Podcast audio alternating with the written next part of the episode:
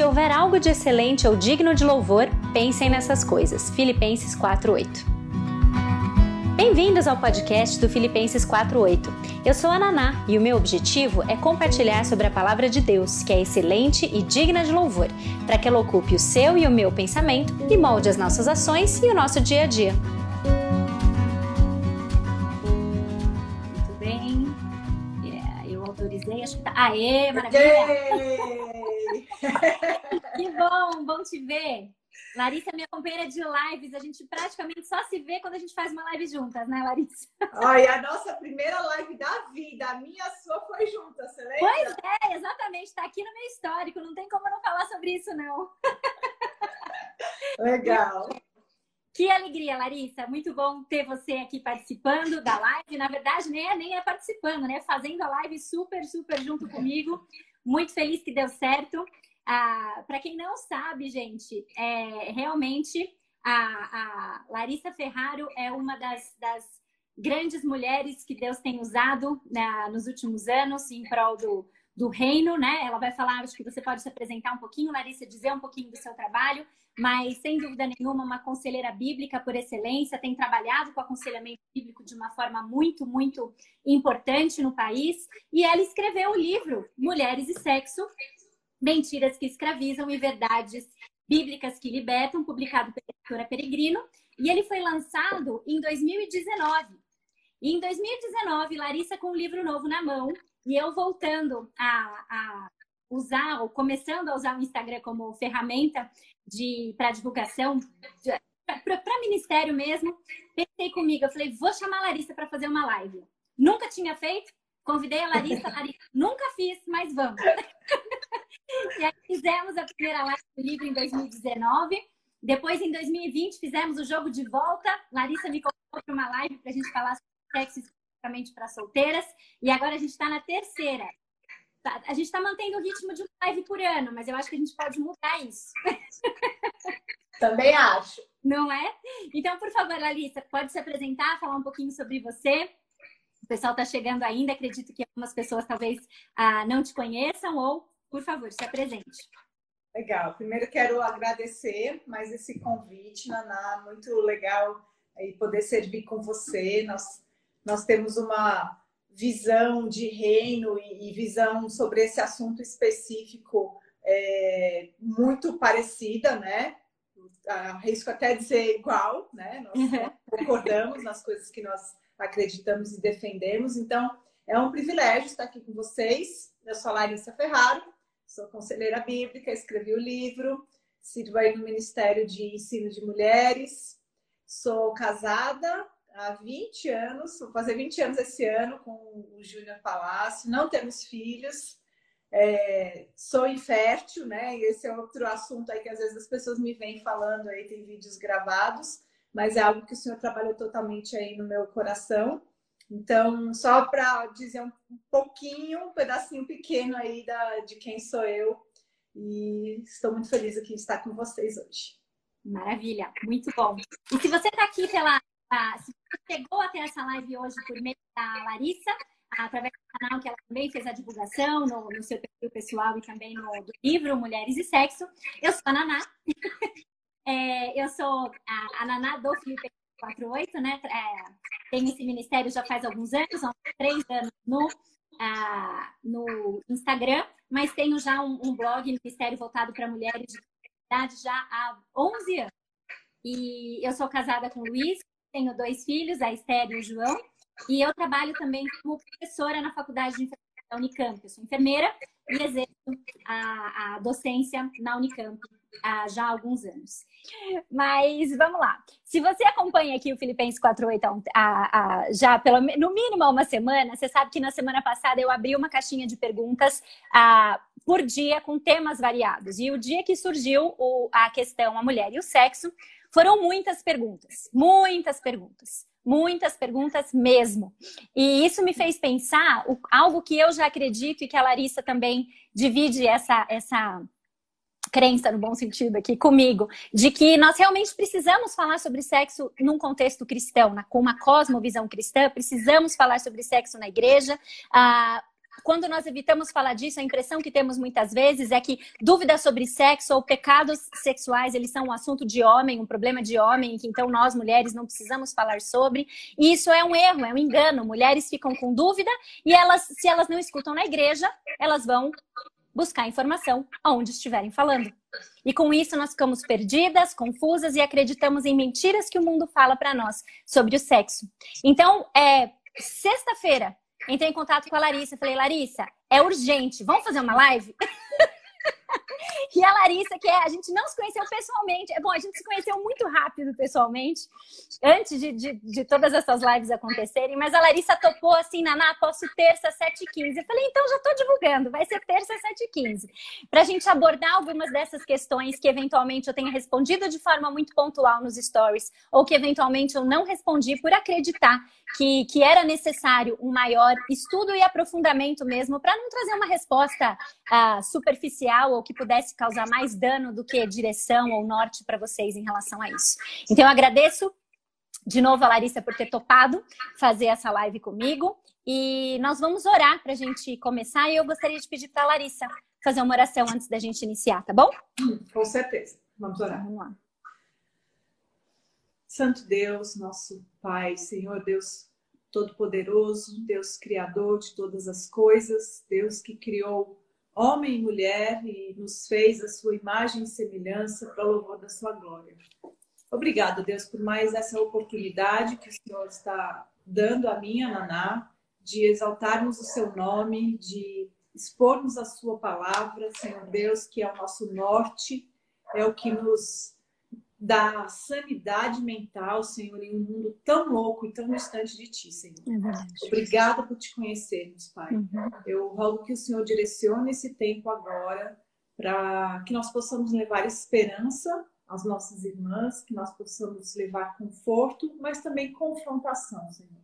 Somos todas pecadoras, pecadores, e nós precisamos de Ti, Senhor Deus, para crescer de uma maneira que te agrade e traga glória ao Teu nome conduz esse tempo, Senhor Deus. Eu peço em nome de Jesus. Amém. Amém, amém, muito bem. Ah, acho que uma coisa importante, assim, eu separei, como eu falei para vocês, e colocou no. Ah, ah, eu coloquei, inclusive, na, no, no, post que eu fiz a divulgação, a gente tem algumas. As, as, perguntas já foram selecionadas, né, com base naquilo que, que foi surgindo nos stories. E acho que antes da gente entrar nessas perguntas já selecionadas, acho que cabe só um, um breve, brevíssimo uh, panorama que eu acho que não dá para a gente iniciar qualquer discussão sobre sexo sem a gente entrar uh, nesses assuntos primeiro, que é uh, o prisma através da qual, a, a lente através da qual a gente enxerga tudo na nossa vida. E essa semana eu ouvi um, um vídeo do do Paul Tripp, que eu achei muito, muito interessante, que ele fala que em qualquer momento, quando a gente for iniciar uma discussão sobre qualquer assunto, mas ele estava inclusive falando especificamente sobre sexo, uh, existe um princípio ou um, um, um, norte que a gente não pode deixar de considerar.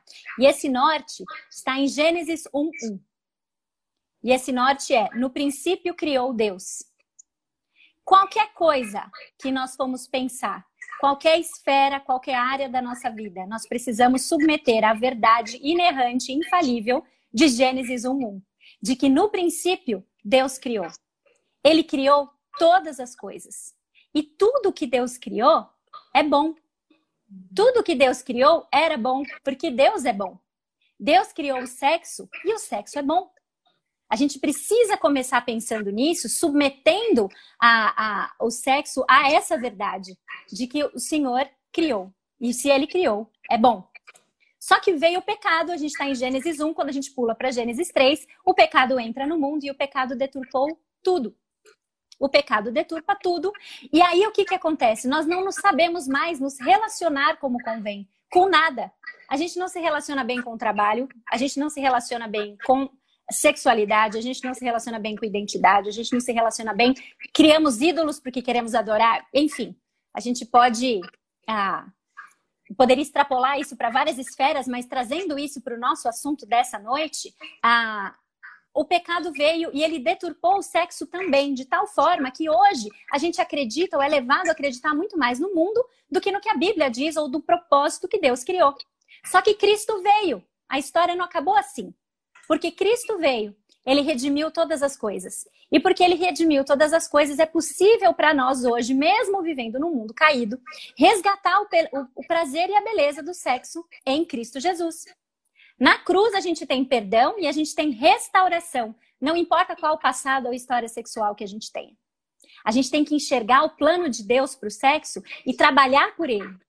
A gente precisa ah, reconhecer que Deus nos ensina sobre sexo na Bíblia, buscar essas orientações a partir da palavra de Deus, entender que ali existe limites que devem nos nortear e entender também que Deus criou algo bom, o sexo é bom, e dentro dos limites que ele ordena na sua palavra, que existem para nos nortear, existe liberdade.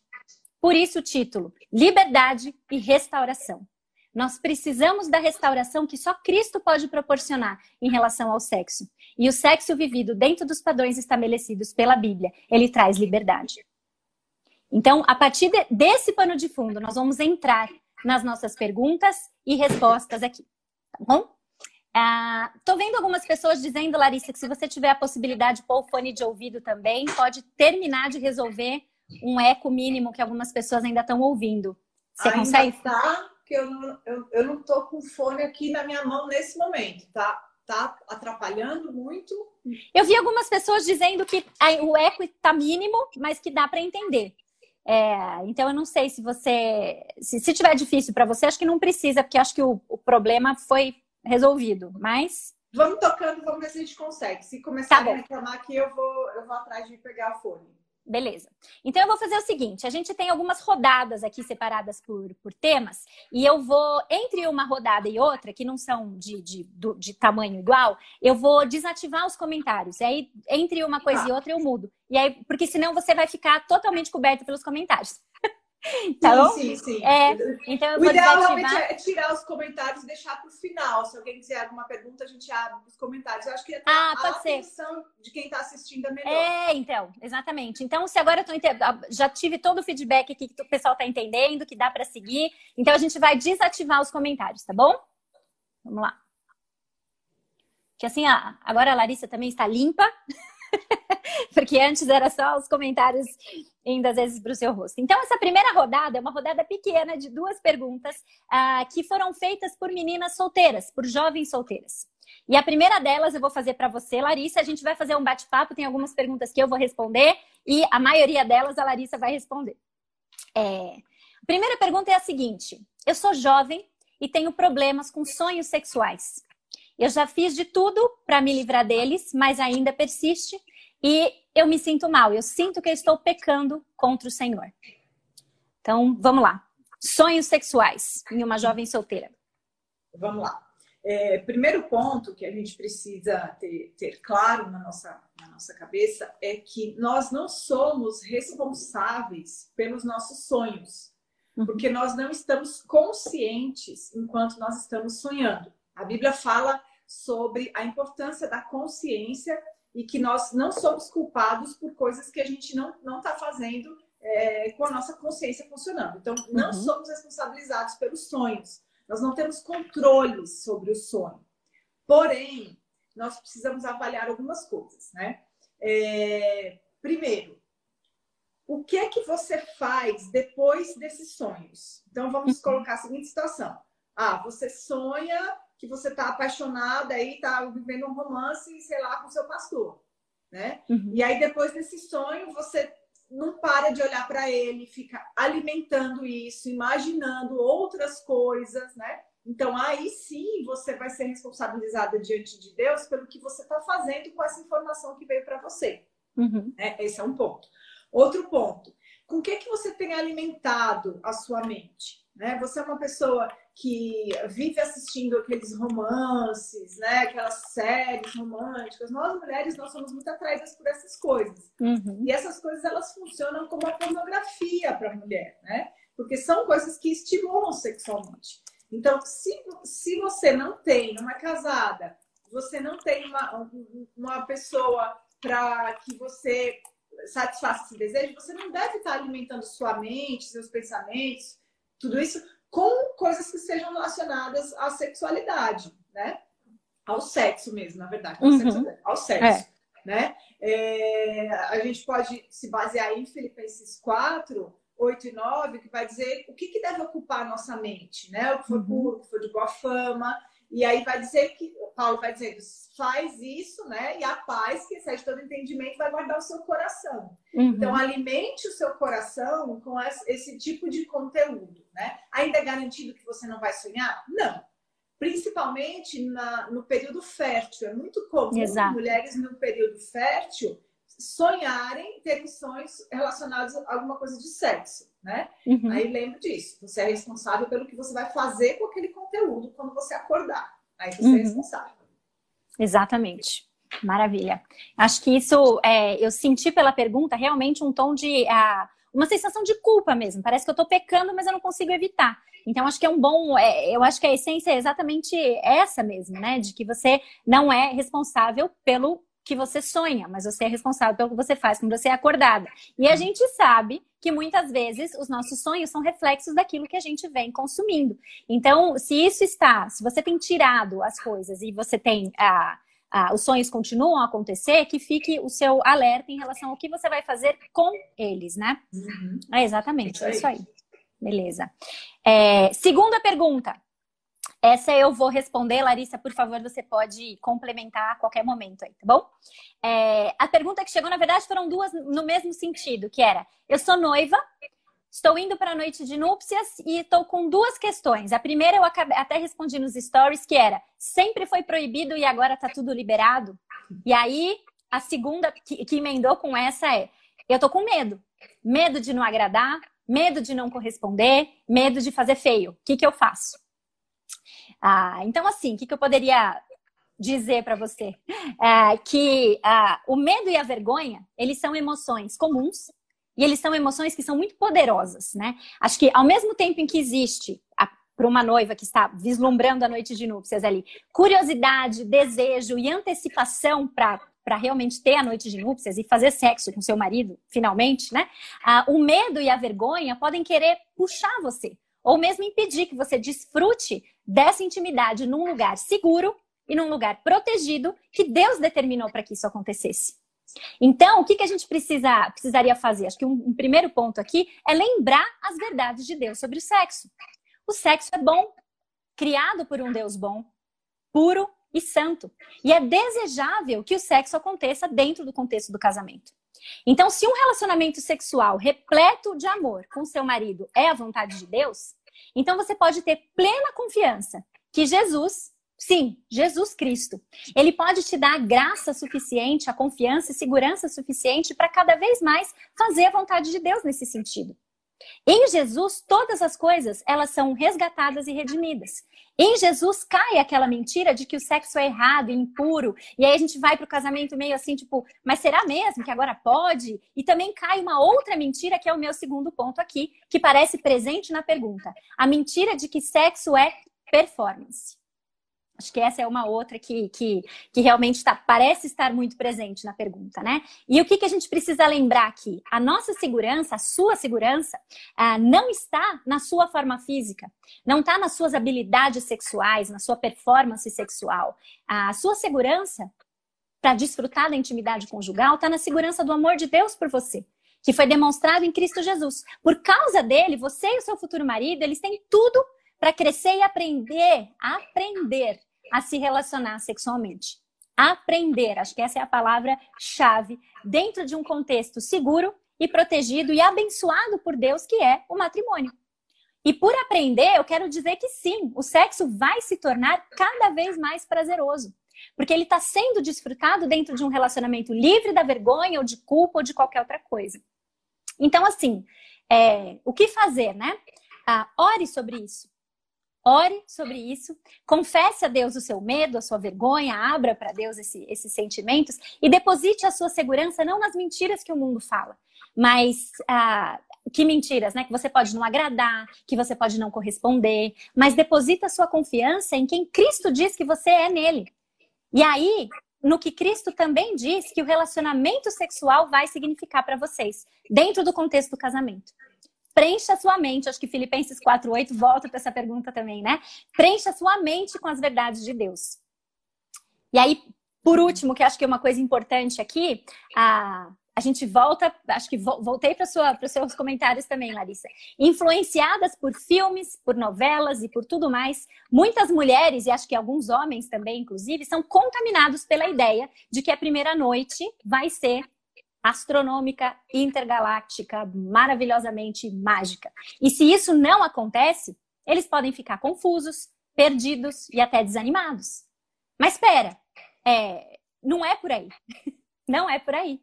A primeira experiência sexual de um casal ah, casado deve ser, e muitas vezes é, segundo o pastor Davi Murk, no seu livro excelente sobre lar, família e casamento, ele fala que a primeira experiência sexual de um casal muitas vezes é uma prévia do que nos aguarda, do que os aguarda para frente.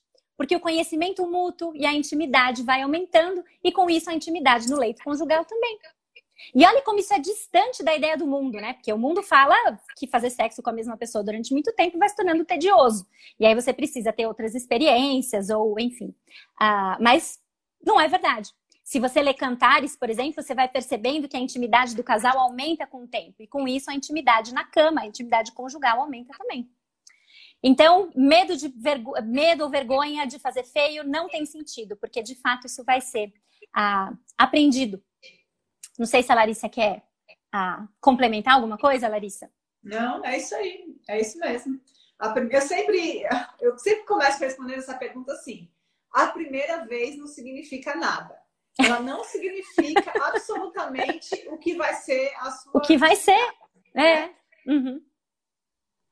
Exato. Então, é e, e acho que assim, uma coisa assim, eu queria só fazer um, um adendinho aqui, porque a gente não sabe quem são, estamos em 302 pessoas aqui, e eu andei vendo que teve um ou outro ah, rapaz, homem, que, que ativou os lembretes da notificação, então talvez a gente esteja assim falando com homens aqui também.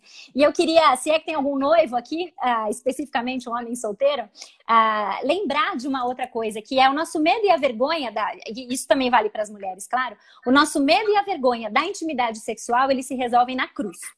É claro que tem um desconforto natural, talvez, né? Porque, afinal, a gente nunca ficou sem roupa na frente um do outro. Quer dizer, isso é, um, é, um, é uma vergonha natural é, por mais que haja uma vontade por trás, esse desconforto pode acontecer, mas que não seja um medo ou uma vergonha que te consumam e te impeçam de desfrutar desse momento. Acho que a ideia central mesmo ah, é essa. E aí, para os homens, eu também gostaria de, de sugerir aí, leiam Cantares. E lá em Cantares vocês vão perceber o seguinte: quantas e quantas vezes o homem elogia a sua esposa na sua primeira noite com ela. Quantas vezes o homem elogia sua esposa, elogia sua forma física, elogia a mulher e assegura a mulher do seu desejo e do seu amor por ela. E num contexto como esse, as mulheres se sentem, podem sentir também segurança para desfrutar desse momento com maior uh, liberdade. Então, elogie a sua mulher. é... Vamos lá. Tem uma, outras perguntas agora voltadas para dúvidas comuns que as mulheres ah, têm sobre, sobre sexo. E essa primeira eu vou responder também, que é a seguinte: é, eu tenho medo do sexo. E quando eu tenho medo, num contexto que não é mais porque eu sou solteira e vou fazer a primeira vez, mas porque depois do parto normal eu tô com medo de voltar a fazer sexo, ou depois de um aborto eu tenho a, a pergunta que chegou para mim é: eu tive um aborto, estou com medo de voltar a fazer sexo, engravidar e perder o bebê de novo. Então, o que, que nós poderíamos dizer aqui, além do que já foi dito antes, acerca de onde está a nossa segurança?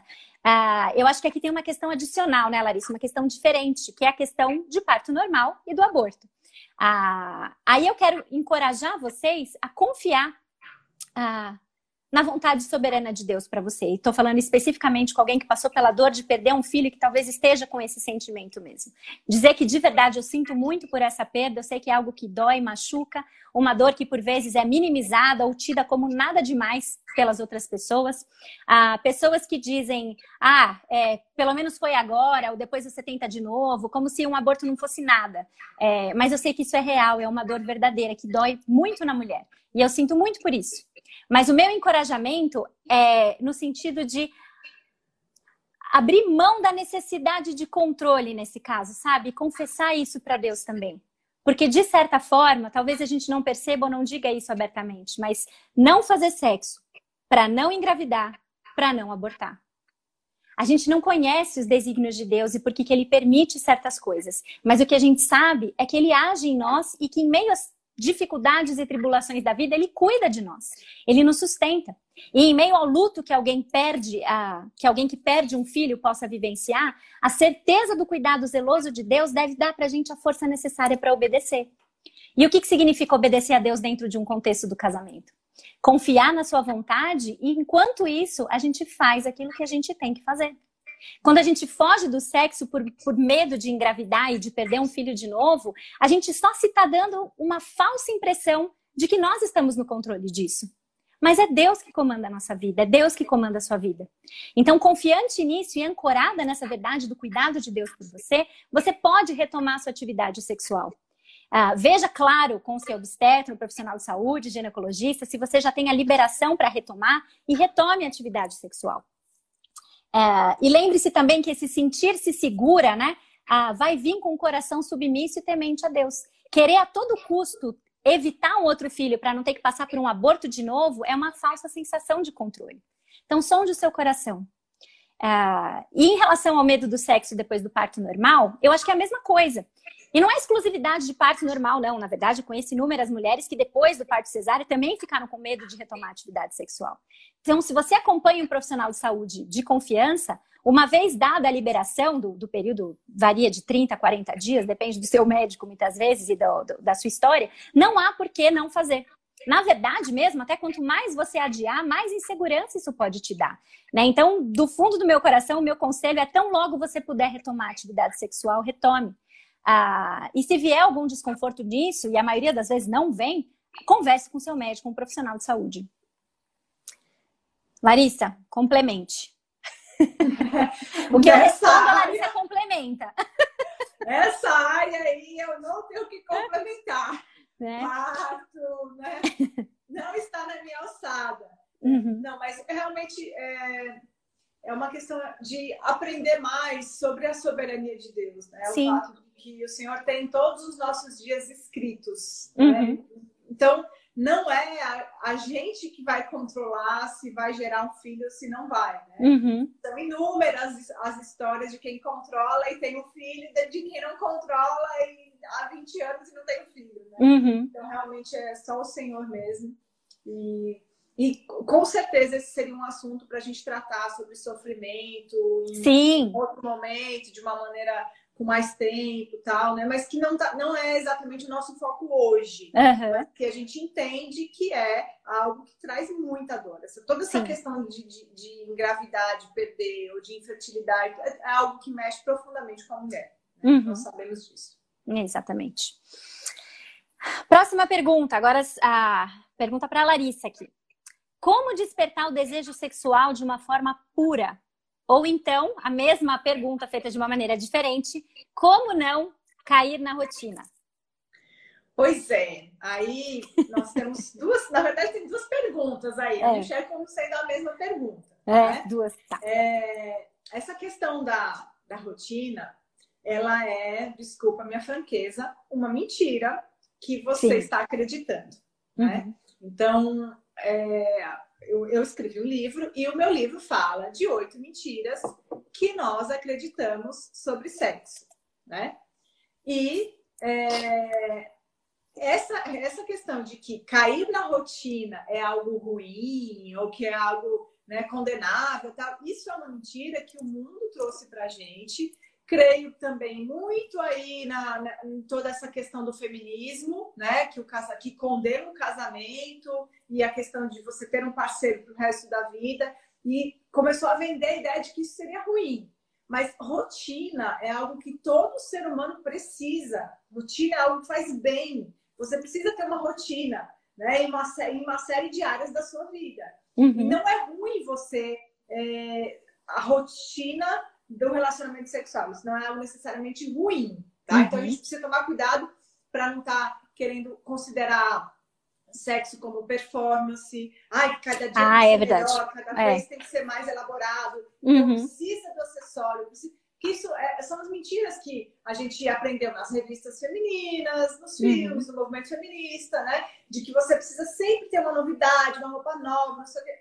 Não é isso que sustenta casamento, não é isso que sustenta a vida sexual. Né? São coisas uhum. inventadas há muito pouco tempo e uhum. há muito tempo atrás os casamentos duravam muito mais. Né? Uhum. E tinha um monte de filhos, então, ou seja, as pessoas estavam fazendo sexo. Então não vai uhum. ser é, o acessório, essas coisas que vai é, transformar o seu casamento. Não é isso. Tá? Deus nos criou, homem e mulher, com a habilidade, a capacidade de dar prazer um ao outro. Então, uhum.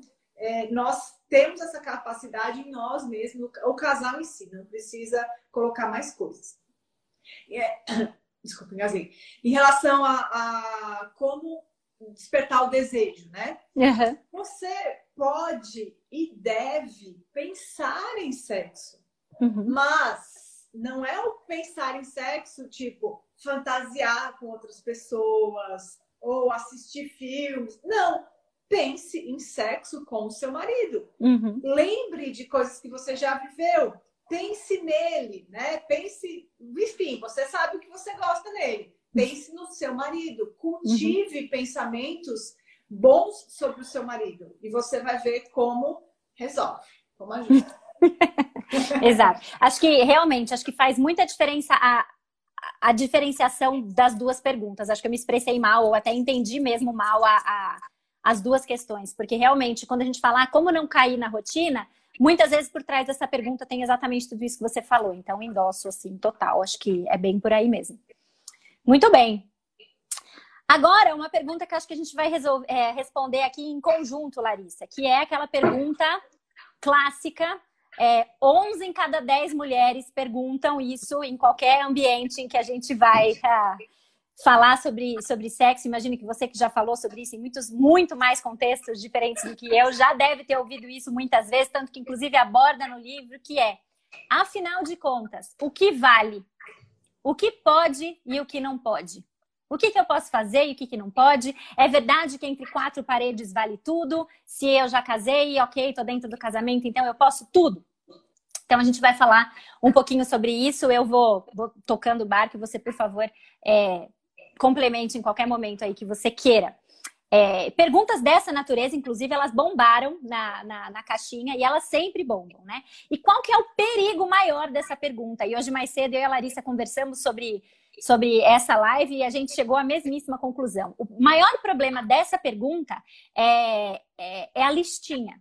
É a listinha. Não, vou lá na live, porque a Naná e a Larissa vão dar para mim uma lista do que pode e o que não pode dentro do casamento cristão. E aí a gente copia a lista do que a Naná e a Larissa falaram e a gente vai guardar essa lista com a gente. Então a gente já vai começar destruindo isso aqui, porque não é a Naná e a Larissa que dizem. Não é a Naná e a Larissa que vão dizer. O nosso objetivo maior em relação a essa pergunta é ensinar mulheres a discernirem biblicamente discernir biblicamente. Qual é o nosso quadro maior? A gente está dentro de qual moldura aqui? Aquela que eu falei logo no começo. O sexo é bom, criado por Deus. Gênesis 3, o pecado deturpou tudo. A gente não sabe mais se relacionar sexualmente porque o pecado manchou a nossa sexualidade. Cristo redime tudo de tal forma que nele a gente pode viver e desfrutar da forma, do sexo da forma como Deus planejou. E como que Deus planejou o sexo? Deus planejou o sexo, nós vemos isso na Bíblia, Gênesis, no casamento, dentro de um contexto do casamento. Como Deus planejou? Deus planejou o sexo entre homem e mulher. Deus planejou o sexo de uma. E um, né? Exato, exclusividade, é o próximo ponto. Um homem com uma mulher. Exatamente, tá? É, ele desenhou o sexo para que fosse um ato de amor e entrega, e que ele fosse um ato de servir o outro. Nós temos evidências bíblicas que nos mostram cada uma dessas coisas. No casamento, um homem e uma mulher em exclusividade, né? Um ato de amor e entrega e servindo um ao outro. Com isso, a gente vai para a pergunta: vale tudo no casamento? Não. Logicamente, não vale tudo. Se eu assumo que vale tudo, eu estou imaginando tudo mesmo. E aí eu tiro a parte do homem e mulher. Então, se vale tudo, então homem com homem, mulher com mulher homem e mulher. Da exclusividade, por exemplo, eu acho que tudo bem envolver outras pessoas, e não, acho que esse é o ponto principal aqui. Ah, então, não, não vale tudo para um casal cristão, para um casal casado. Ah, mas essa é óbvia. Então, a gente vai aprofundar, entrar um pouco mais aqui em quatro princípios que a gente pode extrair a partir dessas verdades bíblicas que vão ajudar a gente a discernir. Então, qual é o primeiro ponto? E aí, se você assistiu aquele vídeo que eu coloquei nos stories para você procurar, uh, do John Piper, se você leu o livro da Larissa, a gente também. É, são ideias muito alinhadas aqui. Então, quais são os, os, quatro, os quatro sinais verdes que a gente precisa e nessa ordem, digamos assim? Primeiro, a Bíblia proíbe? Primeira coisa, a Bíblia proíbe ou condena isso que você está com dúvida se pode ou não pode. Primeiro ponto. Segundo ponto, é prejudicial para a saúde? Porque se é prejudicial à saúde, nós, como templos do Espírito Santo, somos ordenados a cuidar do nosso corpo. Não só do meu corpo, mas do corpo do meu cônjuge, certo? O meu, meu corpo passa a ser dele, o dele passa a ser meu, e eu preciso cuidar da saúde minha e cuidar da saúde do outro. Então, se é prejudicial à saúde, existe qualquer evidência disso, então não, não vale tudo para o casal casado. Terceiro ponto, é cruel? Machuca o outro? Fere o outro de alguma forma? A Bíblia nos manda. O que, que é o amor? O amor faz o bem, não faz o mal. O amor não maltrata, certo? E o outro, na mesma linha, um quarto ponto aqui para a gente pensar: é, é humilhante para o cônjuge? Ou é constrangedor para o cônjuge de alguma forma? Então, assim, acho que as três primeiras, ah, né, Larissa, elas, elas pressupõem absolutos. Porque, assim, se a Bíblia, se a Bíblia proíbe, você nem, nem precisa avançar para as outras três perguntas. Proibiu, tá proibido, acabou. Se a Bíblia não proíbe abertamente, então tá liberado? Não. Tá liberado para você pensar nesse segundo limite que Deus te colocou. Você tá liberado para pensar se isso prejudica a saúde. Prejudica a saúde? Sim. Então você não precisa prosseguir. Não interessa se, não interessa se o outro quer, se há consenso, curiosidade mútua. É prejudicial à saúde? Você está ferindo um princípio bíblico se você avançar nisso. É cruel? Machuca? O amor faz o bem, não faz o mal, ele não maltrata, não fere, bater, machucar, não cabe. Não cabe. E por último, na mesma linha, então, como a gente viu, se for algo que humilha ou constrange o cônjuge, então não cabe. E, é, e eu acredito que talvez seja essa última questão que, que requeira de um casal casado comunicação. Comunicação. Porque aqui existem as zonas cinzentas, coisas que talvez alguns casais não se sintam constrangidos ou humilhados, mas outros sim, um ou outro cônjuge sim. E se um não quer, o amor faz com que o outro não devesse exigir. Né? Ah, então, esses são os quatro limites colocados por Deus a nós, que nós cremos que nós vemos na Bíblia, para nortear as nossas decisões. Dentro disso, tem muita liberdade. E acho que a gente poderia é, fazer aquela aplicação, Larissa, nos, nos, nos dois, em dois exemplos, para uhum. mostrar para vocês como, essa, como essas aplicações ah, funcionariam, que são as duas perguntas que tanto eu quanto Larissa sabemos que são as mais comuns e que as pessoas mais querem saber, que é ah, o sexo oral e o sexo anal. Então, é, não saiam dizendo de novo, Naná e Larissa disseram que, é, que pode, que não pode. A Bíblia nos ensina a pensar biblicamente. Então, quando a gente pensa biblicamente, a gente vive biblicamente, né? Então, vamos lá. Pegando o primeiro exemplo do, do sexo oral. Larissa, a Bíblia. Vamos fazer desse jeito, que acho que fica mais interativo. Larissa, a Bíblia proíbe o sexo oral? Existe uma proibição clara na Bíblia dizendo que é, que, que, que é proibido? Não. Não, não, não existe, existe proibição.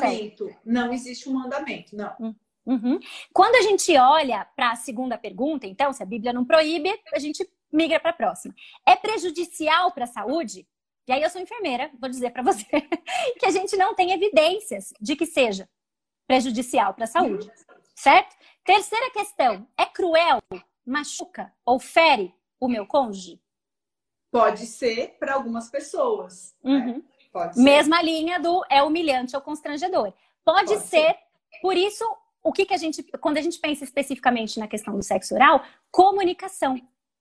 Comunicação. Não pode ser cruel, ferir, machucar fisicamente ou emocionalmente o meu cônjuge. Dentro desses princípios existe a liberdade. Uhum. Agora, se a gente pega o exemplo do sexo anal, a Bíblia proíbe o sexo anal? Não fala nada específico. Existem algumas controvérsias, mas a gente não tem ali o, o, o ponto-chave que alguém vem e diga, olha, tá é. aqui, tá escrito. As controvérsias são porque as pessoas, as pessoas falam em relação à sodomia. Sodomia. Né, uhum. Mas isso, na verdade, é a prática do homossexualismo, né? Isso uhum. que Deus estava condenando ali de forma específica, né? Uhum. Então, a gente vem para a nossa segunda pergunta. É prejudicial para a saúde? Altamente. De Nós temos... formas, né? Uhum. Nós Não. temos evidências e evidências. A Larissa, no seu livro, tem uma parte detalhadamente explicando, a partir de uma associação médica, inclusive, né, quais são os, os índices e os malefícios que essa prática pode trazer. E a partir do momento que eu olho e falo, puxa, a Bíblia não proíbe claramente, mas eu vou pensar na minha saúde, é prejudicial à saúde ou à saúde do, do, do próximo, nós temos evidências de que sim. E quando nós temos evidências de que sim, lembra, são quatro verdes, tá? Se assim a gente pode dizer. É, não, a gente não avança, a gente não prossegue no, no processo de pensar ou discernir biblicamente sobre práticas. Tá certo? Então, acho que tanto eu quanto Larissa somos, somos alinhadas nesse sentido, né? De que por ser algo que comprovadamente pode trazer malefícios para a saúde, essa não é uma prática que deveria ser considerada por um casal cristão. Então, aprendam a discernir biblicamente. Eu acredito que essas perguntas podem ser cruciais para nós. A Bíblia proíbe, é prejudicial à saúde, e a terceira e a quarta juntas, né? É cruel, humilha ou constrange. Então, viva a sua vida dentro dessas. Dentro disso existe muita liberdade. Dentro disso existe muita liberdade. Então, precisamos pensar nisso e tomar as nossas decisões, não com base no que o outro falou que eu posso ou que eu não posso, mas naquilo que eu vejo que a palavra de Deus me orienta a buscar e tomar as minhas decisões, num contexto de comunicação. Certo? Agora a próxima eu vou passar para a Larissa. Agora, agora, agora eu vou chegar naquela parte que eu só passo para a Larissa, praticamente. Ai, ai, ai. Larissa, queremos saber sobre pompoarismo. As mulheres perguntaram sobre pompoarismo e a mulher cristã. É viável, é possível a mulher cristã procurar ou praticar o pompoarismo?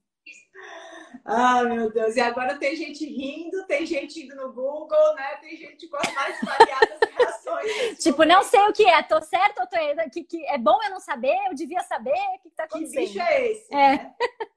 É, o popularismo, na verdade, muitas pessoas podem conhecer, ou algumas pessoas podem conhecer por outro nome, tá? Sim. É, eu, eu não me lembro agora qual é a origem da prática, mas é a prática de exercícios para musculatura pélvica, uhum. musculatura que envolve os órgãos sexuais, né? Então, ele também pode ser conhecido como fisioterapia pélvica.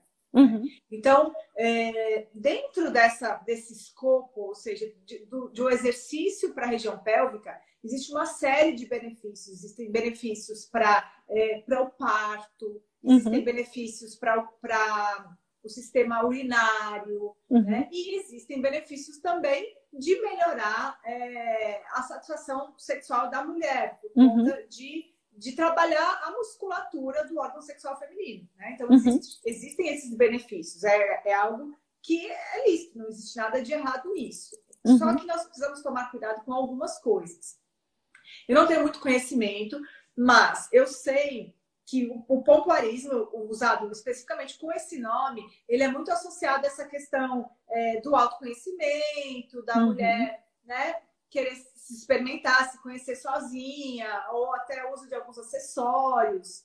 Né? E o sexo ele não foi criado para autossatisfação. Exato. Ele foi criado para ser experimentado no casamento. É algo uhum. que não é para mim, é algo que é para o outro. É, uhum. é uma troca, é uma expressão de amor de um para o outro. Uhum. Então, Deus não aprova é, a autossatisfação. Então, o cuidado que tem que se tomar nessa área é com isso. Quem uhum. você vai procurar para te orientar nisso? E, infelizmente, é um desafio, né? Porque acaba sendo com pessoas que, que têm toda uma, uma filosofia por trás, né? Uhum. Então, é, é algo assim, é delicado, mas em si, aprender a fazer os exercícios, isso pode ser muito benéfico, né? Uhum. Então, não é pecado isso. Exato. É, inclusive, a pergunta que veio, eu até falei para você no, no, no, à tarde, quando a gente conversou, era a primeira pergunta se era lícito procurar, e a outra, assim, você conhece alguma fisioterapeuta cristã que ensine o pompoarismo? Né? Então, acho que isso já fez a, pensar muito nisso que você colocou, né? O, o a, a ginástica pélvica feminina, ginástica íntima feminina, né, colocada como com esse nome, muitas vezes ela tem muitas outras coisas envolvidas voltadas para essa questão de autossatisfação. Então você precisa, exatamente o que a Larissa falou, tomar cuidado com esse ponto, né? Muito bem. É, vamos seguir aqui, estamos quase na metade, hein? São 13 perguntas no total. Daqui para meia-noite a gente finaliza. Ah, a gente termina, a gente termina. Vamos lá. Eu queria só, antes da gente passar para a próxima rodada, que é a rodada em que a gente vai tratar quando o sexo ele é um motivo de sofrimento, eu queria retomar uma questão, e aí eu, eu mesma vou, vou, vou só trazer isso de novo, que é a questão sobre o negar sexo para o marido. Isso é mesmo errado? Eu preciso mesmo fazer sexo, mesmo quando eu não estou com vontade? Eu sou mesmo obrigada? E por quê? E aí, assim, não tem como responder esse, essa, essa questão sem a gente ir lá para 1 Coríntios, que ele responde por mim. Na verdade, essa resposta vai ser muito, muito curta, porque na verdade é a Bíblia falando, né? Paulo falando para nós aqui, 1 Coríntios 7, versículos de 3 a 5. O marido deve cumprir os seus deveres conjugais para com a sua mulher, e da mesma forma a mulher para com o seu marido. A mulher não tem autoridade sobre o seu próprio corpo, mas sim o marido. Da mesma forma, o marido não tem autoridade sobre o seu próprio corpo, mas sim a mulher. Não se recusem um ao outro. Não dá para ser mais, mais clara né, do que Paulo já foi aqui. Não se recusem um ao outro, exceto do, por mútuo consentimento durante certo tempo para se dedicarem à oração.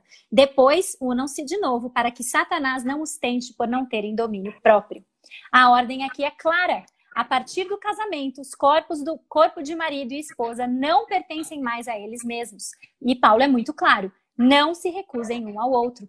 Sexo deve ser contínuo, frequente no casamento, e o sexo não é sobre você. O sexo é sobre servir o outro. E quando dois, homem e mulher, entram no relacionamento sexual pensando nisso, pensando um na satisfação do outro, Deus é glorificado e o ato sexual se torna, então, a, prazeroso cada vez mais, né? Certo? Larissa, eu sempre olho para você assim do tipo, quer complementar? Complemente. eu, eu, acho legal nessa questão, só assim, é, complementar da seguinte forma. É, cuidado para não estar tá enxergando isso como um fardo. Né? Exatamente. O casamento, ele é para ser uma amizade. Uhum. Precisa haver comunicação. É. Né?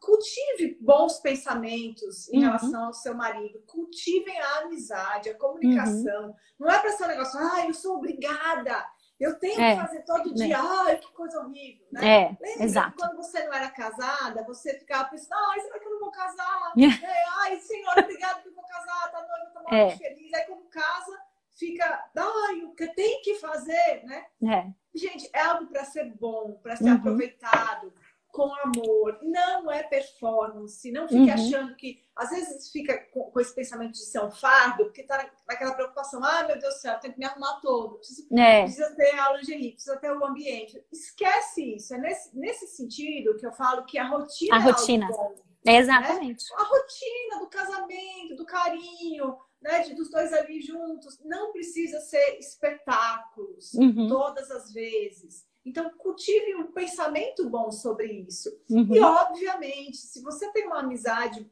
boa com teu marido, vocês vão poder entrar em acordo, né? Ah, uhum. hoje ele quer e você tá morta de cansado. Amor, hoje eu não tenho condição, mas amanhã de manhã, né? É, exato. Dê alternativas. Uhum. Não seja aquela pessoa que está sempre com dor de cabeça, é. nunca tem energia, né? E se arrastando, né? É, se você tá assim, é porque você está com as prioridades erradas. Uhum. Então, isso é algo que a gente precisa ver como a gente está pensando sobre isso. Isso aí, perfeito. Perfeito, acho que é um, um excelente complemento para a gente pensar, para não, não ficar com essa sensação de que, ah, então eu tenho que ir, ah, é. obrigada, né? Estou é, morrendo. Deus tem muito mais para a nossa vida sexual do que, do que isso, né? E uma coisa que você falou aí que eu fiquei lembrando é que eu ouvi uma vez e o quanto isso é verdade, né? Ah, o inimigo tem sido tão astuto em relação a, a, como ele deturpou o sexo que ele deixou os solteiros morrendo de vontade de fazer e os casados querendo fugir disso a todo custo, né? É. A partir de um certo momento. Ele põe o sexo fora do casamento e tira de dentro. Então, é. esse tem que ser o nosso resgate, de que o plano de Deus para o sexo é bom e ele é, deve ser vivido de forma intensa, frequente, contínua, dentro dos limites que ele estabeleceu, né? Mas vamos lá, quando o sexo é um motivo de sofrimento, porque isso às vezes a gente sabe que acaba a, acontecendo, né? Tem uma pergunta aqui que foi a seguinte: ah, fui abusada na infância e hoje, mesmo depois de mais de 20 anos de casada, eu me sinto como se eu fosse avessa ao sexo, pois algumas atitudes do meu marido me fazem lembrar do abuso. Eu nunca contei isso para ninguém antes. Quis trazer esse, esse finalzinho também, porque acho que isso ilustra realmente um, um sofrimento intenso, né, que tem sido vivido. É, o abuso sexual ele é algo é, extremamente covarde, né? É, é, uma das piores violências que o ser humano pode sofrer, né? É, é algo tão profundo que realmente deixa muitas marcas. Né? Eu, eu, eu, eu, converso com muitas, muitas mulheres que passaram. É, é, infelizmente, é muito mais comum do que a gente imagina. É.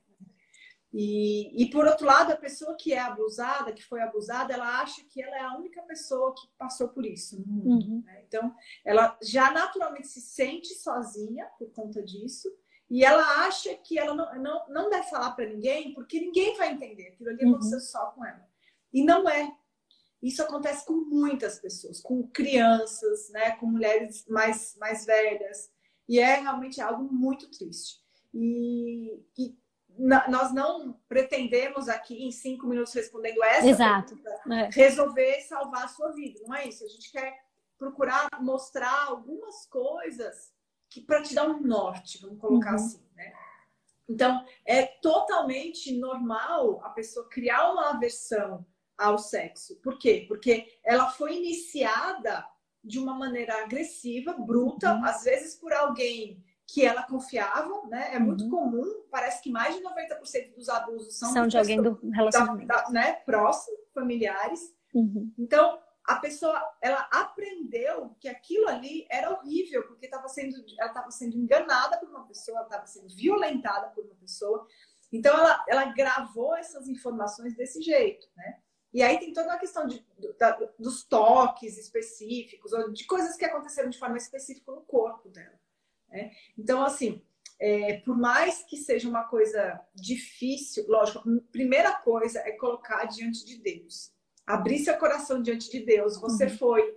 É, você, você passou por um sofrimento injusto, você uhum. é inocente e você foi é, realmente machucada por uma crueldade. Né? Então, uhum. abrir seu coração diante de Deus, orar, se derramar diante dele, pedir que ele é, cure o teu coração, te ajude com isso. Mas é algo que precisa conversar com o marido. Não sei se, se no caso dessa pessoa, se o marido sabe o que aconteceu. Mas é, é muito importante que o marido saiba. É importante uhum. que você seja específica em dizer, olha, quando você faz tal coisa, isso, isso não ajuda, isso uhum. atrapalha, isso traz lembranças, uhum. né? É, dizer o que você gosta também, né? Você faz outras coisas desse tipo, isso ajuda, isso é bom, né? uhum. né? Mas não faça mais isso. Então, procurar é, é, ter essa conversa e, e, ter paciência, porque realmente é um processo. Essa pessoa é, disse aí 20 anos já, né? E, Sim. E é, é muito comum realmente ter muitas marcas, uhum. mas nada é condenação eterna. É possível, sim, é, ter essa área restaurada, precisa de paciência, né? Precisa estar aos pés de Cristo assim constantemente e precisa muitas vezes buscar ajuda de fora, né? Uhum. Procurar é, busca de alguém, de algum, algum conselheiro bíblico, uma conselheira bíblica que possa dar um auxílio aí. Né? Uhum. Então são algumas coisas que podem dar um norte. É. É. A próxima pergunta que eu tenho aqui é: e quando só eu, ou parece que é só eu, quem procura o meu marido, na maioria das vezes. Quando parece que ele não é tão interessado no sexo quanto eu, quando o meu desejo parece ser bem maior do que o dele. Acontece com muita frequência, né? Uhum. A mulher tem o desejo maior do que o do homem. Mas o que, que a gente. A gente tem que voltar de novo para as bases, né? Uhum. O relacionamento sexual é para o outro. É uhum. algo que eu faço para o outro. Então, eu preciso que o outro queira, né? Uhum. Então, isso é uma coisa que eu preciso levar em consideração. Não estou dizendo que vamos ter que depender só disso, porque é, também não é normal que o marido nunca queira. É, e se isso estiver acontecendo, existem algumas, algumas coisas que precisam ser investigadas, né? Uhum. Às vezes um problema de saúde. Uhum. Tem três coisas. Ou é problema de saúde acontecendo, ou é uma mulher muito mandona e que ocupa o papel de homem, né? Uhum. De liderança, controladora, mandona. Então, às vezes o marido não se anima muito por conta desse, desse tipo de controle da mulher ou infelizmente pode ser envolvimento ou com pornografia ou até adultério. Né? Uhum. Não estou dizendo que o marido está fazendo isso. Tá? Exato. Tá é. Três possibilidades uhum. né, do, do, homem não querer. Em geral, o homem quer. Mas acontece na mulher ter mais desejo. Então, lembre nós, nós, temos que lembrar que nós não devemos viver baseadas em desejos. Isso vale para o sexo, uhum. isso vale para a comida, né? Uhum. Ah, eu desejo comer sorvete todos os dias. E eu desejo, eu tenho que comer. Uhum. O que, que, vai acontecer se eu comer sorvete todos os dias? Isso não uhum. vai me fazer bem. Então, é, eu, ah, eu tenho muito desejo, tenho muito desejo. Calma, o que, que você está alimentando a sua mente? Né? Uhum. Será que por que tanto assim toda hora? É uhum. É porque, assim, como a gente está recebendo as perguntas, a gente não sabe detalhes. Quando a gente tá Sim, exato. Pessoa, né, é totalmente diferente. detalhes para saber uhum. como é isso, né? O que, que, que, significa isso? Eu tenho muito desejar. Eu quero toda hora durante 24 horas no dia, ou tipo, eu quero todo dia, eu quero uma vez, um dia sim, dia não. Né? Então, precisaria de mais detalhes. Uhum. Mas, em geral, é saber que se você está com mais vontade do que ele, tem que respeitar os dias que ele também não está com vontade, porque é para ele. Né? Uhum. Tomar cuidado com o que, que você está estimulando a sua mente. Será que você está estimulando demais nessa área? Né? E, e aí avaliar esses pontos aí podem estar relacionados ao fato do marido não querer. Uhum. E eu acho que a, questão da saúde é uma questão que, assim, da mesma forma como, como lá pelos stories, isso a gente já vai. A, a, próxima, a próxima pergunta é o oposto, né? E quando a minha libido tá baixa, e quando eu não consigo. Aí depois tem uma outra questão aqui, mas, mas a próxima pergunta também vai, vai trazer essa questão do oposto, né? E quando a minha libido é muito baixa. E uma coisa que a gente viu ali pelos stories, uma rápida enquete ali, mas que a gente sabe que isso é estatisticamente comprovado, é, muitas vezes é o próprio anticoncepcional que a pessoa está usando, que está diminuindo a libido, no caso da mulher, né? E, e às vezes o problema é, é, é, é, muito mais fácil, entre aspas, de resolver do que a gente ficar se remoendo, imaginando, ai, por quê? Puxa, eu queria, mas eu não tenho desejo. E a mesma coisa acho que a gente pode aplicar para o homem. Acho que a questão de saúde é essencial da gente pensar e, e perceber e, e investigar, né? Porque existem condições diversas que vão desde o estresse também, né? Que, que homens respondem de forma diferente a estresse e pode ter realmente uma queda na libido. É... Meu, meu, meu negócio aqui apitou que a bateria tá fraca, mas acho que ele vai. Tá, né? Tá, tá não, acho que todo mundo tá. Acho que foi só uma, uma pausadinha para o aviso da bateria do celular. É... Mas então acho que acho que é isso aí. Acho que a gente precisa investigar pensando é, e essa questão da saúde realmente a, às vezes a mulher fica tão encanada com isso, mas, mas que também vale a gente observar isso e, e mais o que você falou mesmo, né? É, e aí linkando então, e quando a libido, é a libido da mulher que está baixa? Acho que acho que eu posso até quebrar essa pergunta Sim. porque acho que vale orientação parecida, né? É. Também são três são três coisas que precisam investigar. Primeiro, uhum. saúde né? Uhum. Estresse mata libido, mata. Uhum. Anticoncepcional também mata uhum. libido, né? Então, problema de saúde. Segundo, uso do seu tempo. Uhum. Se você não está se sobrecarregando, sobrecarregando a sua mente com, com diversas coisas, né? Uhum. E o terceiro é o que, que você pensa sobre o seu marido. E aí é interessante você, assim, no, no, só você pega um papel, uma caneta, depois você vai jogar, rasgar e jogar fora. E escreve as primeiras coisas que vêm à sua mente quando você pensa no seu marido. Uhum. E isso pode ser um exercício revelador, né? Uhum. Você pensa nele como um ótimo marido, um bom companheiro, uma pessoa que ajuda, tá? ou você pensa num cara preguiçoso, que só me explora, um, um zero à esquerda, né? Então, assim, se você está cultivando pensamentos sobre o seu marido, que ele é uma, um traste, né? Você não vai ter desejo por ele. Uhum. Não vai. Então, você não tem libido, né? Então, isso é, isso é muito importante, isso é um ponto muito importante. Exatamente, excelente, excelente. É... E quando eu não consigo de forma nenhuma, tem um bloqueio que me impede de tomar iniciativa no sexo. É, você não necessariamente precisa tomar iniciativa. Né? Uhum. Às vezes tem homens que até nem gostam que a mulher tome iniciativa. Você uhum. pode, é uma, é uma coisa que é lícito você fazer. Se a gente for estudar o livro de Cantares, o livro de Cantares ele é basicamente é, a, a, o sexo entendido a partir da perspectiva feminina. Sim. A mulher é a que fala a maior parte do tempo. É. Ela, ela, demonstra desejo, ela demonstra uhum. a vontade de estar perto dele. Uhum. Ela, ela fala muito, né? Então, assim, é algo lícito e que você precisa saber se seu marido acha isso bom ou não, né? Porque quem vai decidir são vocês dois. E aí, se perguntar também por quê? O que está te impedindo? O que está te travando? Porque uhum. com certeza isso é relacionado a, a, coisas que você acredita sobre, sobre o sexo e sobre tomar iniciativa, né? Uhum. Exatamente. Exatamente. A próxima questão, acho que é, é uma série relacionada ao mesmo, mesmo tema aqui, que é a questão do orgasmo, né? Ah, por que, que meu marido sempre chega antes do que eu? Por que, que é mais fácil para os homens atingirem o orgasmo antes das mulheres? Por que, que eu não consigo chegar sempre ao orgasmo? Por que, que muitas mulheres ah, têm dificuldade ou que nunca parecem que nunca chegam lá? É, perguntas bem relacionadas ao orgasmo. E, a última nessa série, ela apareceu depois, mas eu achei interessante incluir aqui, que muitas mulheres, por terem dificuldade em atingir o orgasmo ou porque é, não sentem prazer no sexo de uma forma geral, elas acabam fingindo o orgasmo para elas não serem julgadas pelos seus maridos. Foi mais ou menos a, a, a, abordagem que chegou, a pergunta que chegou. E aí ela encerra perguntando: então, é pecado fingir orgasmo? É pecado, já começar pela. Começa pelo fim, né? é. É pecado fingir qualquer coisa. Né? Exatamente. A Bíblia manda você falar a verdade. Uhum. Então, é pecado fingir qualquer coisa.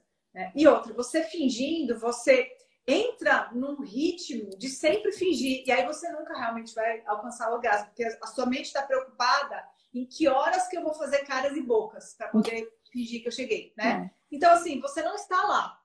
Você está uhum. preocupada ali com uma agenda para cumprir, para poder mostrar. Cumprir a tarefa. Né? Uhum. Né? E não é por aí. Então, assim, é... eu... uma coisa que também é importante se falar. Eu até eu escrevi isso no, no meu blog, um artigo falando isso, que o objetivo do sexo não é o orgasmo. Uhum. Porque também tem muito essa preocupação, e nós mulheres, em geral, a gente não tem tanto essa preocupação. Não, se, se não tiver orgasmo, não significa que, que a relação foi ruim, foi ruim. Uhum. para nós mulheres, em geral. Estou dizendo uhum. para todo mundo, tá? E a gente não deveria, não precisa ter essa preocupação. Se você quiser ir lá no blog olhar isso daí, é Larissa Ferraro o blog tá lá isso aí, falando sobre isso. É só procurar o, qual que é o nome do o nome do, do, do artigo, é orgasmo mesmo. É, é, é Orgasmo à luz das escrituras. Opa, então tá lá, gente. É. larissaferraro.com, procure o texto. É, tá no livro também, tem um apêndice que fala sobre isso. Então, essa é a, essa é a versão nova, né? É. Tô precisando ganhar uma versão nova aqui, deixa eu ver se eu descolo. Que a minha... Não, tem. Esse a minha é antiga. Não, a minha é antiga, acho que ela não tem. Ô, mas legal saber que tem no livro. Não sabia, não. É, tá. tem. E tá no tá. blog também. Né? Bacana. É, sim, aí já respondemos que é mentira, né? Uhum. É, tá, por que, que o marido é mais fácil que a mulher? Simplesmente porque assim, nós mulheres, nosso sistema é um forno a lenha. E o do nosso marido, dos nossos maridos, é um micro-ondas, né?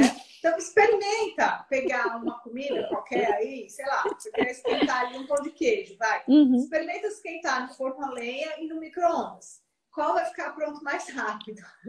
Né? O micro-ondas, em alguns segundos está quente. Né? Mais claro então, impossível, né? né?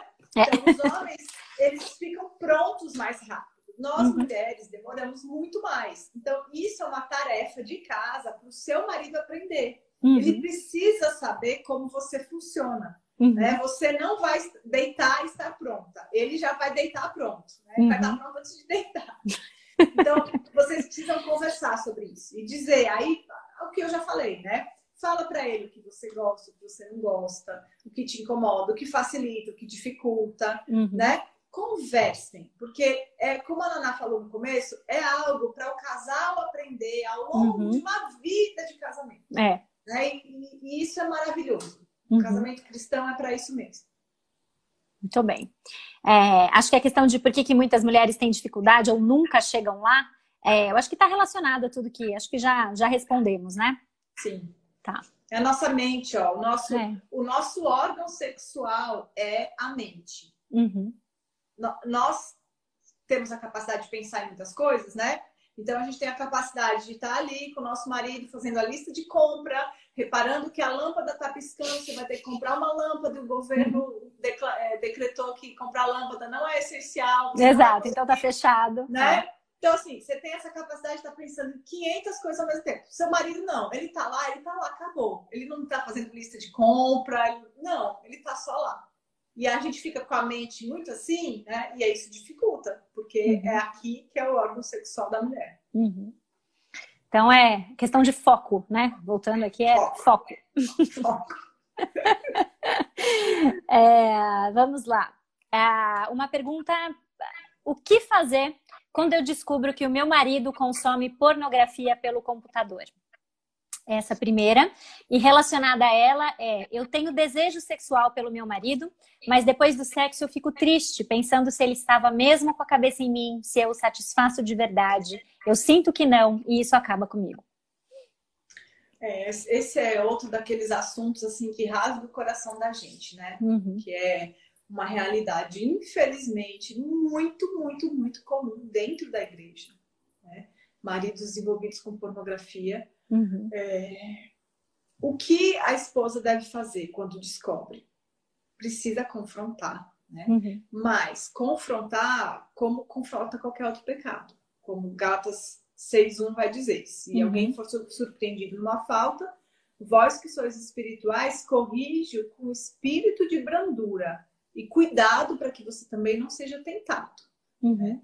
Então, é, o pecado do seu marido não é pior do que qualquer um dos seus pecados. Uhum. Não é, ele não é o único pecador no casamento. Não estou dizendo que ele consome pornografia porque a culpa é sua. Não é isso. Não é isso. Somos dois pecadores, né? Uhum. Marido e esposa são pecadores. E o pecado de um não é pior do que o outro. A gente sempre tem a, a tendência a ver o pecado contra a gente como sendo, como sendo o pior pecado. Uhum.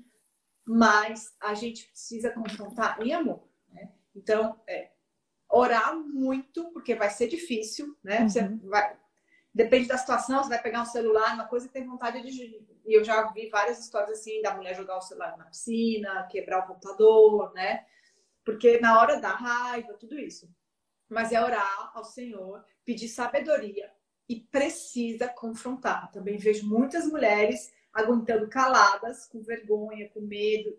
Precisa confrontar. Você precisa ajudar o seu marido a crescer, ao, seu marido a se arrepender. Mesmo se ele for descrente, ele está errado, uhum. né? Porque pornografia é adultério, né? Jesus disse que se você olhar com intenção impura no seu coração, você já adulterou. Uhum. Então, realmente isso é algo muito triste, precisa confrontar. Se não estiver resolvendo, precisa pedir ajuda, procurar ajuda da igreja, procurar algum conselheiro. Eu sei que é difícil achar, é muito difícil. Eu tenho assim, a toda hora mulheres entrando em contato comigo, pedindo socorro, que não sabem o que fazer.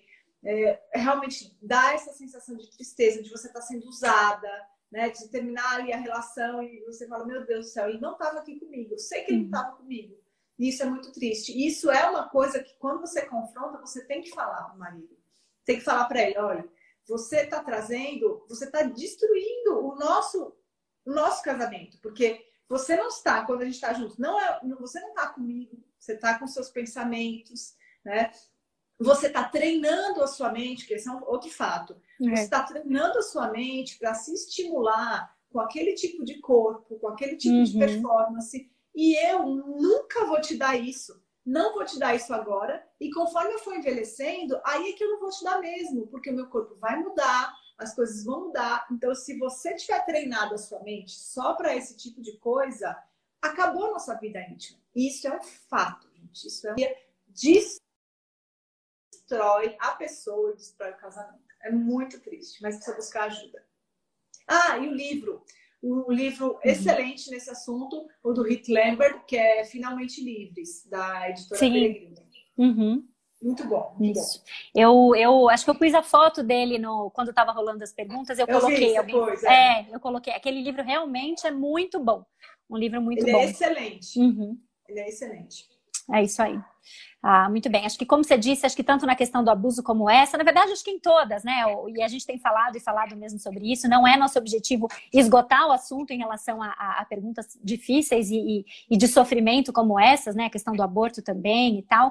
Mas é nosso objetivo a estimular você a questão da comunicação mesmo, né? Que eu acho que isso, não sei se vocês perceberam, mas assim, de 13 perguntas, ainda falta uma última aqui. Ah, já foram 12 perguntas, a gente tem uma última agora, mas a comunicação ela aparece muitas vezes. E a falta de comunicação no casamento, ela realmente pode ser ah, extremamente danosa. E comunicação envolve confrontação. Né?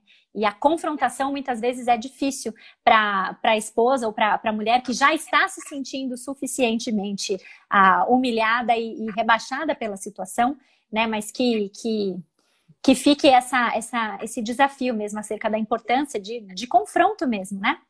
E, e aí, assim, só na, na mesma linha, eu me lembrei que, que, que uma vez comentaram comigo essa questão, né? Eu confrontei o meu marido, ele se arrependeu, ele demonstrou arrependimento, falou que era para buscar ajuda, ele buscou ajuda, ele foi em uma sessão e nunca mais voltou. Né? Ou foi em duas sessões e nunca mais voltou e acha que não, agora já está tudo bem, né? É, você teria alguma palavrinha para falar sobre isso? Isso está fora do script, mas é que, é que me lembrei da, da, da Diz também, né?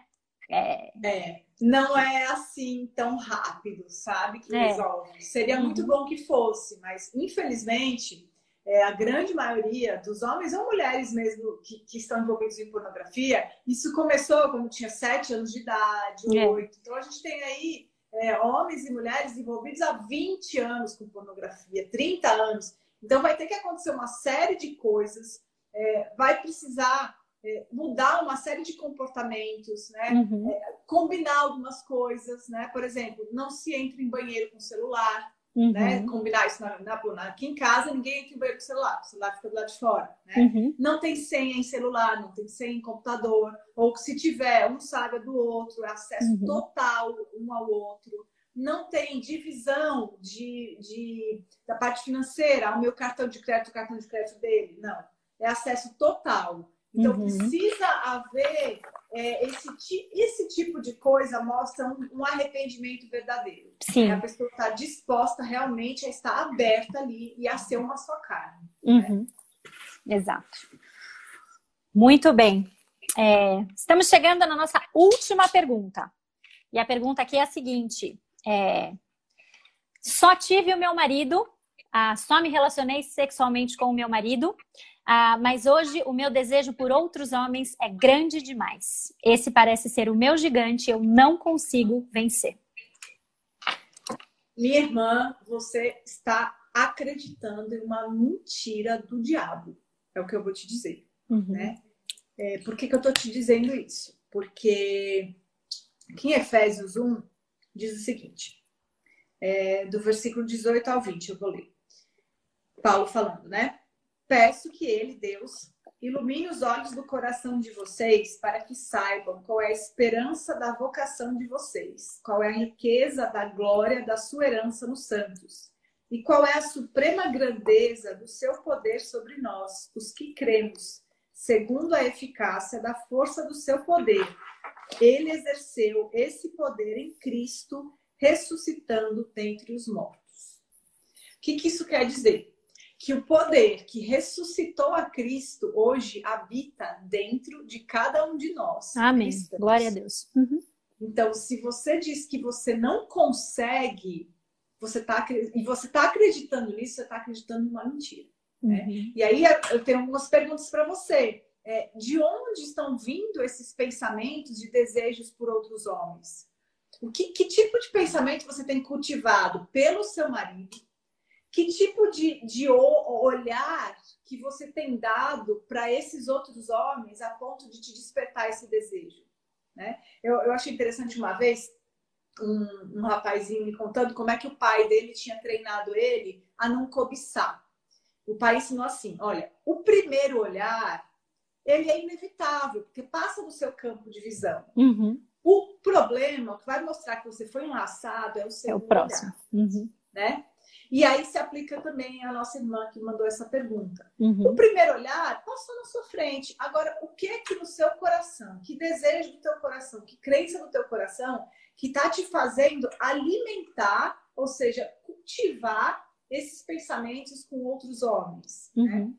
Então, isso ela precisa se perguntar. E não existe nenhum pecado, nenhum desejo, nenhuma luta que seja maior do que a graça que Cristo pode nos dar de vencer. Amém. né? Uhum. Então, realmente, é, eu, eu lamento porque essa irmã, ela tá, ela, ela tá enlaçada. Ela, ela tá acreditando. Se ela estiver realmente acreditando que ela não consegue mesmo, ponto final, né? como é que ela tá lutando? Isso é outra coisa importante. Deus nos deu uma série de coisas para lutarmos, entre elas a igreja. Uhum. Né? De repente você está precisando pedir ajuda para alguém, Uhum. se você não está conseguindo sair dessa sozinha. Uhum. Mas veja tudo que você está fazendo para contribuir para esse enlace aí. Né? Então, só algumas coisas para se pensar. Excelente. É isso mesmo. Esse, esse não consigo, ou esse é um, é um gigante que é, que é forte demais para mim, realmente é, é, é uma mentira que vai além da questão do desejo sexual, né? É uma questão de que, de que eu não tenho como sair dessa, né? E aí. Tô derrotada, a- a- tô exatamente. derrotada. A resposta é totalmente voltada para o evangelho. É exatamente, é isso aí. Amém. Ah, que é, é- é uma esperança, na verdade, a gente encerrar a, a live ou encerrar a sessão de perguntas pensando na esperança que a gente tem no Evangelho mesmo, né? Que é capaz de redimir e transformar qualquer coisa. Não existe nada que esteja além ou que seja maior do que o que o sangue de Jesus pode cobrir, do que o sacrifício, o sacrifício que Jesus fez por nós, né? E, e quando a gente considera o tamanho desse amor e sacrifício, a gente pode ter ainda mais fé e segurança e confiança de que Deus resgata e é capaz de resgatar a nossa vida sexual para a honra e glória dele, vivida dentro dos parâmetros que a gente procurou estabelecer e, e mostrar, não a gente estabelecer, mas mostrar que foram estabelecidos a, a nós na Bíblia por um Deus bondoso, zeloso de nós, que criou o sexo para o nosso prazer e para o serviço, o amor ah, que nós podemos demonstrar como com o nosso cônjuge, né? Então, é isso. Eu vou, eu vou desativar aqui. Eu vou desativar, não, eu vou ativar os comentários de novo. A gente está caminhando já pro, pro, para finalização aqui da live. Já apareceu duas vezes aqui o aviso que a bateria do celular tá fraca, então eu tô morrendo de medo que, que, vá, que vá morrer aqui. Então eu vou tirar o fone, agora que a gente já tá acabando, e colocar o, o carregador só pra gente finalizar, tá bom? Deixa Tá eu só bom. fazer isso aqui rapidinho. Vou desativar os, ó, ativar os comentários. E já, rapidinho. Eu tava tentando fazer isso sozinha, mas caiu o carregador.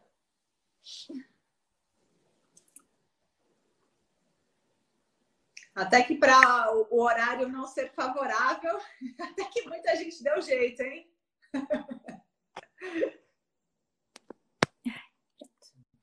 Deu certo. Voltei. Bom? É, Até que para o horário que é não ser aí. favorável, Oi? até que muita gente deu um jeito aí, não é não?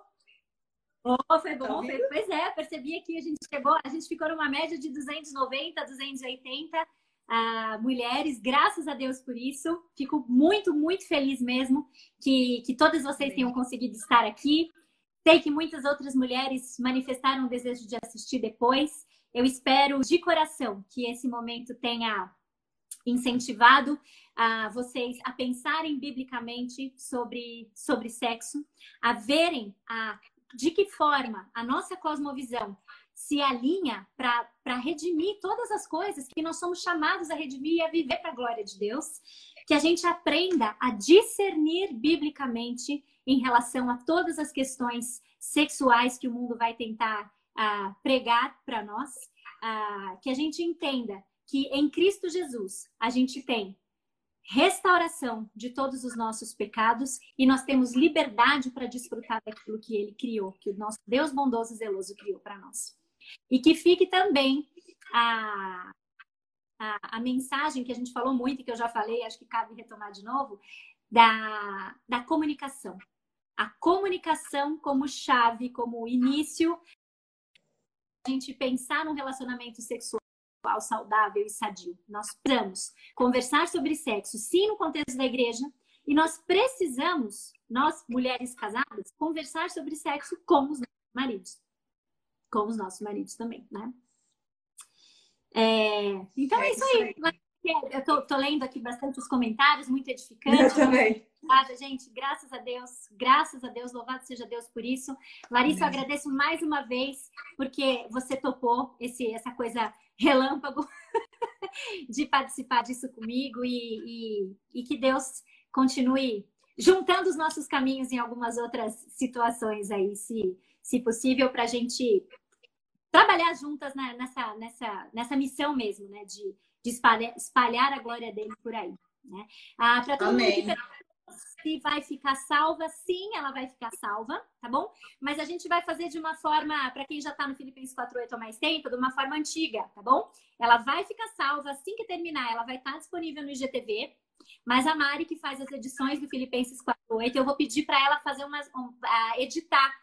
Talvez tirar aquela parte do começo que ficou com aquele, ai, o eco, põe o fone, tira o fone. Então a gente vai cortar esses pedacinhos e eu espero que até amanhã, ou com certeza essa semana ainda, essa live editada, com capinha bonitinha, meu nominho, nominho da Larissa, vai ficar disponível aí de forma permanente no IGTV, tá bom? Então eu vou pedir para vocês uma coisa, vocês que estão aqui, assistam, revejam se quiserem, façam o que. Se a live sumir do IGTV entre hoje e amanhã, não se desesperem, porque ela vai voltar. Ela vai voltar é. bonitinha, editadinha, e aí ela volta permanente, tá bom? E pretendo também colocar no Spotify, colocar no YouTube, para que vocês possam divulgar mesmo. Ok? Ó, a Mari apareceu. Vamos tirar uma fotinho. É, é? Tirar uma fotinho, Naná. Vamos, vamos tirar uma fotinho, peraí. Vai de. Vamos com, com comentário eu sei. Tira o comentário, não, deixa com o comentário. Quem escreveu Deixa primeiro... os comentários, deixa, deixa. O pessoal falando aí. Você vai tirar? Beleza. É... Ixi, a Larissa foi tirar foto e travou. Eu, eu, sumi aqui, mas eu tirei, deu certo, viu? Perdi a Larissa. Mas Deus tá me vendo? Tirou? Então, beleza. Maravilha. Tô aqui, tô aqui. Quer? Tô aqui. Não, não, eu tô. tô deu certo, deu certo. Falei, mas isso. Tá bom? E eu também queria fazer um aviso para vocês. A, a, Larissa não só topa live relâmpago, como ela, ela topa desafios relâmpagos também. Então, hoje à tarde, quando eu conversei com ela, é, eu fiz um convite para a Larissa, algo que eu já tinha pensado, estava me programando para fazer e eu tenho certeza que, que juntas nós vamos conseguir fazer isso de uma forma muito mais ah, rápida e, se Deus quiser, produtiva para a glória dele. Ah, nós vamos produzir, gravar um curso sobre esse assunto. Né? A, a Larissa topou hoje à tarde, nós vamos conversar sobre isso com mais detalhes. Mas a ideia é, a, reconhecendo a necessidade grande que nós temos de falar sobre isso no contexto da igreja, a nossa ideia é produzir um material que possa realmente equipar e preparar mulheres para falar sobre e para pensar sobre sexo em diferentes ah, estágios mesmo da vida. Então, a ideia é falar sobre sexo e sexualidade, pureza, para solteiras, ah, sexo no casamento, questões difíceis, como a gente falou aqui, pornografia, masturbação, fantasias e tantos outros pecados sexuais que a gente conhece, além de tratar também sobre como falar de sexo com os nossos filhos e outras coisas que a gente vai programar. Nós somos é, ambiciosos no bom sentido e a ideia é que esse curso esteja pronto no meio do ano. E vocês vão saber, porque a gente vai fazer barulho, vai fazer outra live, vamos, vamos falar sobre isso, com o objetivo de equipar mulheres de uma forma mais completa, de uma forma mais. Ah, de uma forma mais completa que uma live, ainda que de uma hora e meia, ah, permita. Então, fiquem no aguardo, a gente vai planejar. Se lembrarem, por favor, orem por nós.